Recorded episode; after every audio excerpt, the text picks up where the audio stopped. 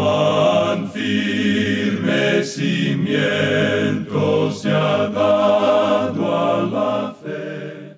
A través de la Biblia, un análisis de la Biblia libro por libro que le ayudará a crecer espiritualmente. Estos estudios fueron diseñados por el Dr. J. Vernon McGee. Acompáñenos en este fascinante recorrido a través de la Biblia. La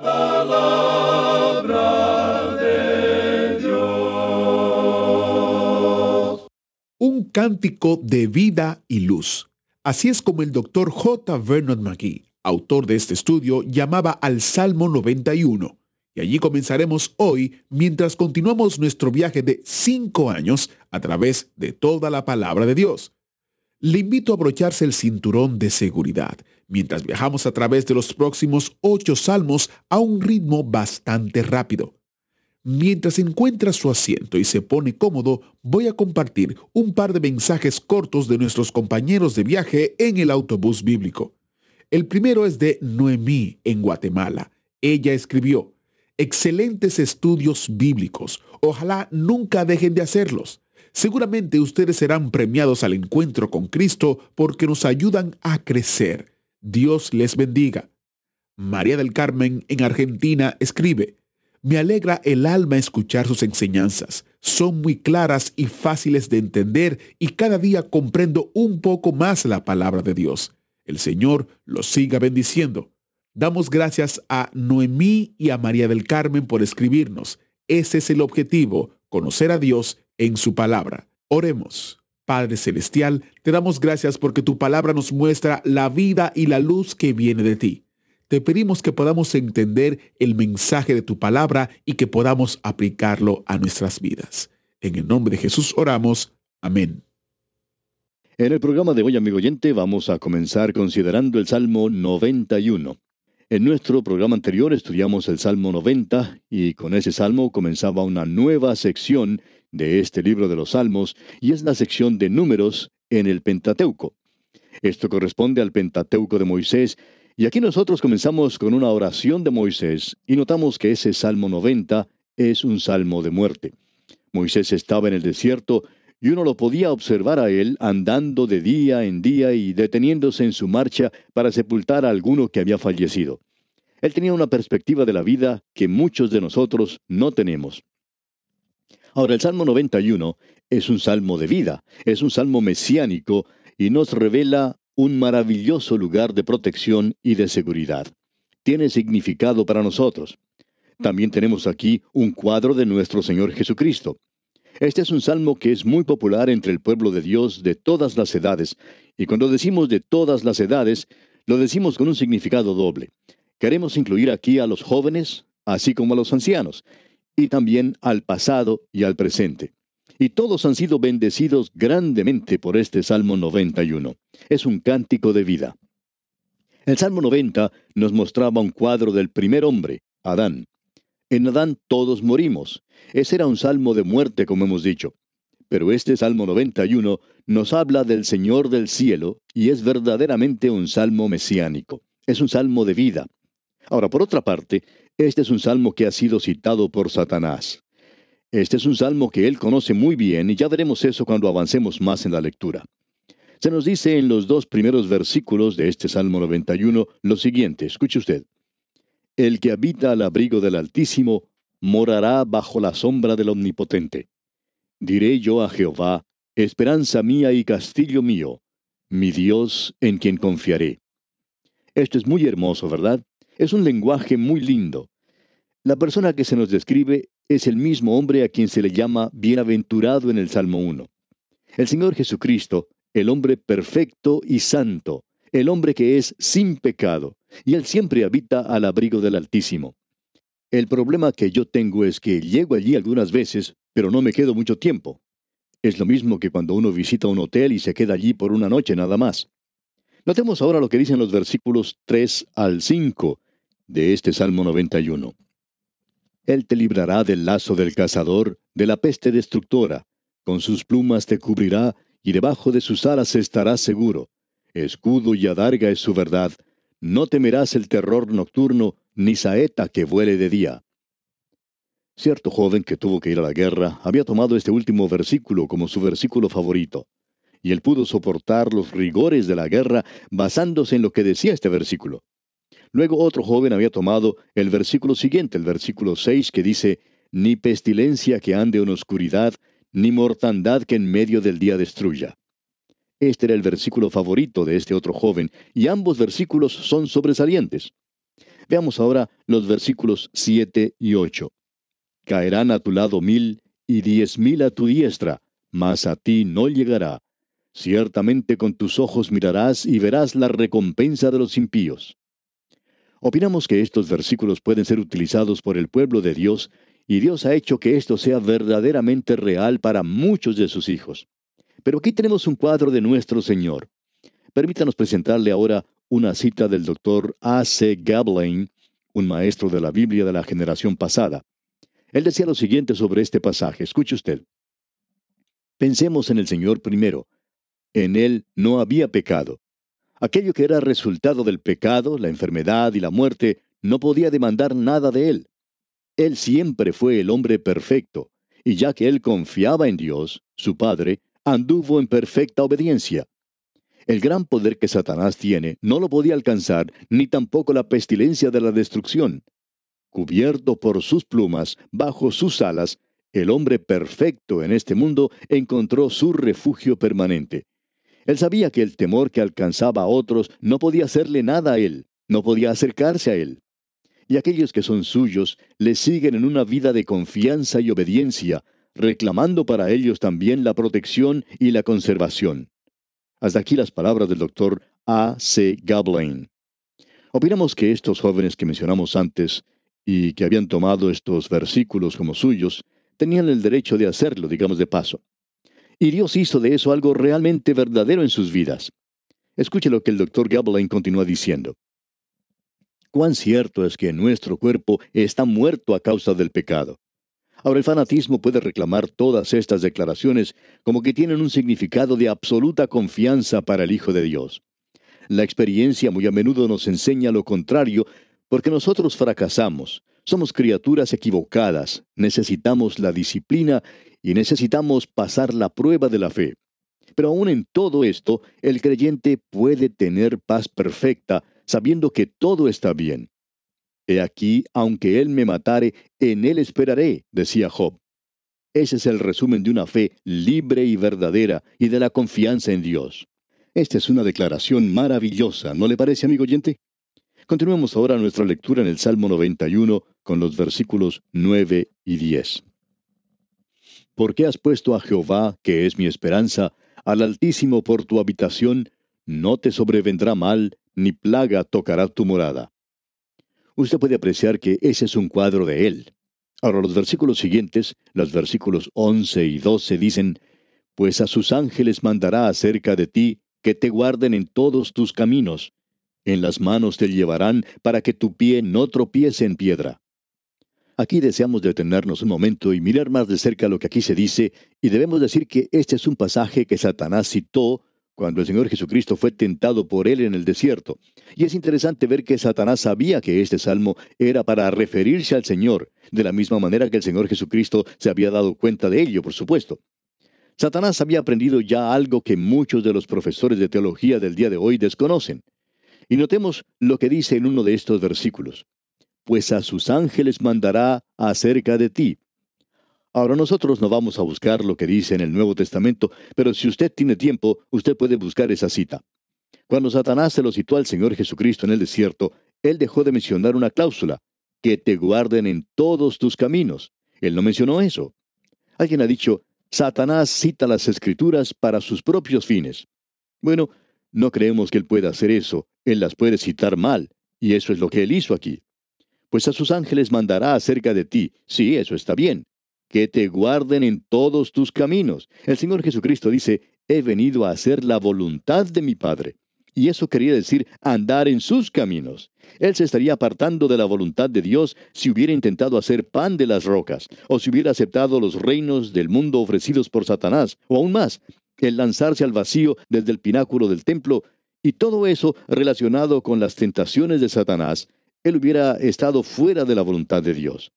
que te guarden en todos tus caminos, dice aquí.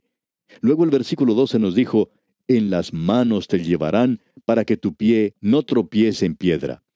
Y en el versículo 14 notamos que se repite las palabras por cuanto dos veces. Escuche usted en el versículo 14.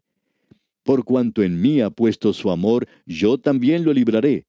Le pondré en alto por cuanto ha conocido mi nombre.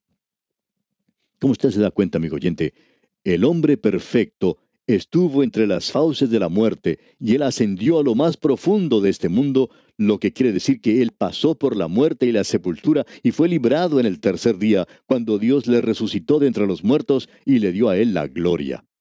Aquí dice, le pondré en alto por cuanto ha conocido mi nombre. Qué cuadro el que tenemos aquí en este salmo, amigo oyente. Y pasamos ahora al Salmo 92. Y cuando vemos este salmo, notamos que tiene una inscripción que dice, Salmo, cántico para el día de reposo. Encontramos aquí que es un cántico de alabanza y sigue naturalmente al salmo mesiánico que acabamos de comentar. Pero uno encuentra cuando observa esto aquí que el día del sábado o día de reposo fue dado para un tiempo de adoración y alabanza. Pero tenemos que notar algo más.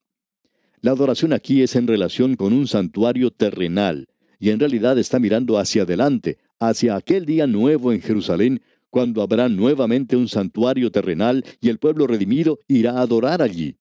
La adoración de los creyentes en el presente es un poquito diferente. Ahora estamos en un tiempo cuando los verdaderos adoradores no adoramos a Dios en la montaña de Samaria ni en Jerusalén. Nosotros tenemos que adorar al Padre y al Hijo y al Espíritu Santo en verdad. Así es que hoy nosotros hemos sido constituidos en un reino de sacerdotes ante Dios para servirle a Él, no en un santuario terrenal, sino que debemos adorarle en espíritu y en verdad. De modo que este salmo comienza con una nota gloriosa. Bueno es alabarte, oh Jehová. ¿Quiere hacer algo bueno en el día de hoy, amigo oyente? ¿Quiere hacer el bien? Bueno, entonces, cante alabanzas y dé gracias al Señor ahora mismo, donde quiera que esté. Leamos los primeros dos versículos de este Salmo 92. Bueno es alabarte, oh Jehová, y cantar salmos a tu nombre, oh Altísimo. Anunciar por la mañana tu misericordia y tu fidelidad cada noche. Usted le puede dar las gracias a Él por la mañana. Yo siempre le doy gracias a Él por la mañana. Pero debo confesar que hay veces que me olvido hacerlo por la noche. Pero en las tempranas horas de la mañana, yo soy de los que siempre le da gracias por un nuevo día porque, gracias a su bondad, Él me ha dado ese nuevo día. Pero cuando uno se va a acostar en la noche, a uno le gustaría darle las gracias por su fidelidad. Él le ha permitido a usted que viva un día más. Pero es algo maravilloso que Dios haga algo así por nosotros. Este es un salmo maravilloso, glorioso. Pasando ahora al versículo 6 leemos, El hombre necio no sabe, y el insensato no entiende esto. Eso está muy bueno. Creemos que es algo hermoso. Es un salmo de alabanza. Es, creemos, un salmo del milenio, y echa una mirada hacia el futuro, a la época cuando nuevamente se adorará en el sábado. Yo no adoro en el día sábado, yo adoro en el primer día de la semana, o sea, el día domingo. Mi Señor resucitó el día domingo, por eso yo le adoro en ese día. Notemos ahora lo siguiente. Tenemos que se menciona aquí al Altísimo. Ese es el nombre milenario para nuestro Dios, y este salmo en el cual nos encontramos ahora es un gran salmo del milenio. Aquí se echa una mirada retrospectiva a las condiciones terrenales. Está observando al hombre aquí en este mundo. Hemos visto eso en el Salmo 90. El hombre es necio, la escritura dice que el necio no anda rectamente, cree que así lo hace, pero no lo hace. Y él no camina ni mira a Dios. Él mira hacia abajo y disfruta de la inmundicia del pecado. Es un necio. Le hace falta saber pensar, no puede comprender. Dios dice, el corazón necio está en tinieblas.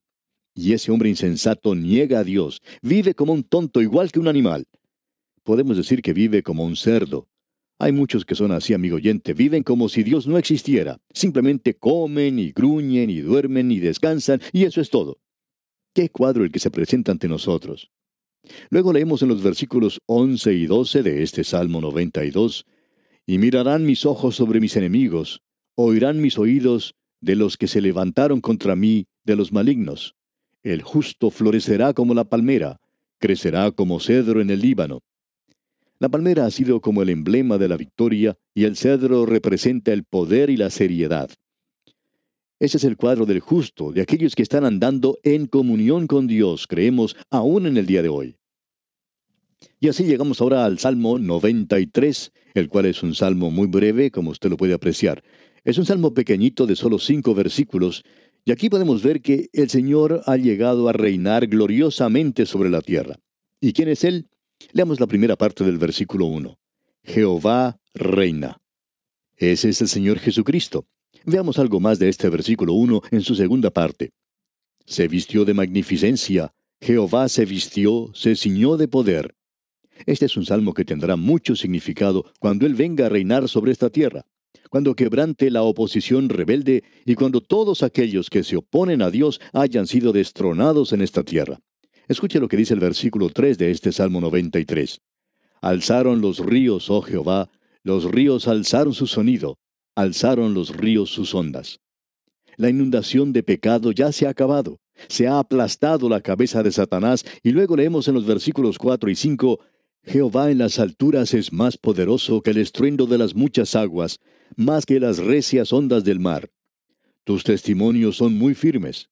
La santidad conviene a tu casa, oh Jehová, por los siglos y para siempre. Y llegamos ahora al Salmo 94.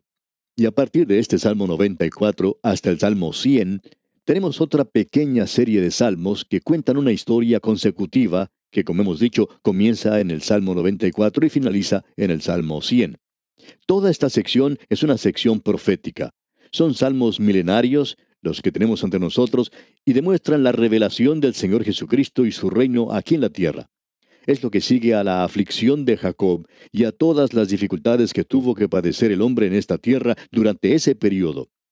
En esta sección vamos a destacar algunas cosas que son de interés. Comienza diciendo este Salmo 94, en su primer versículo, Jehová, Dios de las venganzas, Dios de las venganzas, muéstrate. Hay muchos que en el día de hoy dicen, Ah, si el Señor regresara.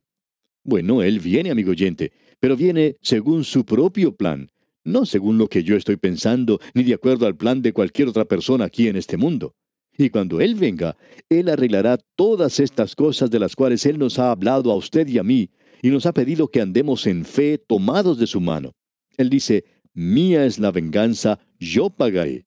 Dios se encargará de hacer todo esto. Esta es su venida ahora mismo a todo aquí en este mundo. Hay muchas cosas que necesitan ser arregladas. Él se acerca con gran poder, con gran gloria a este mundo. Mientras tanto, Él nos está diciendo que no tenemos que vengarnos por nosotros mismos. Tenemos que poner todas estas cosas en sus manos. En el versículo 8 tenemos nuevamente referencia a la persona que es tonta o torpe. Allí dice, Entended, necios del pueblo, y vosotros fatuos, ¿cuándo seréis sabios? Y luego sigue diciendo en el versículo 9, el que hizo el oído, ¿no oirá?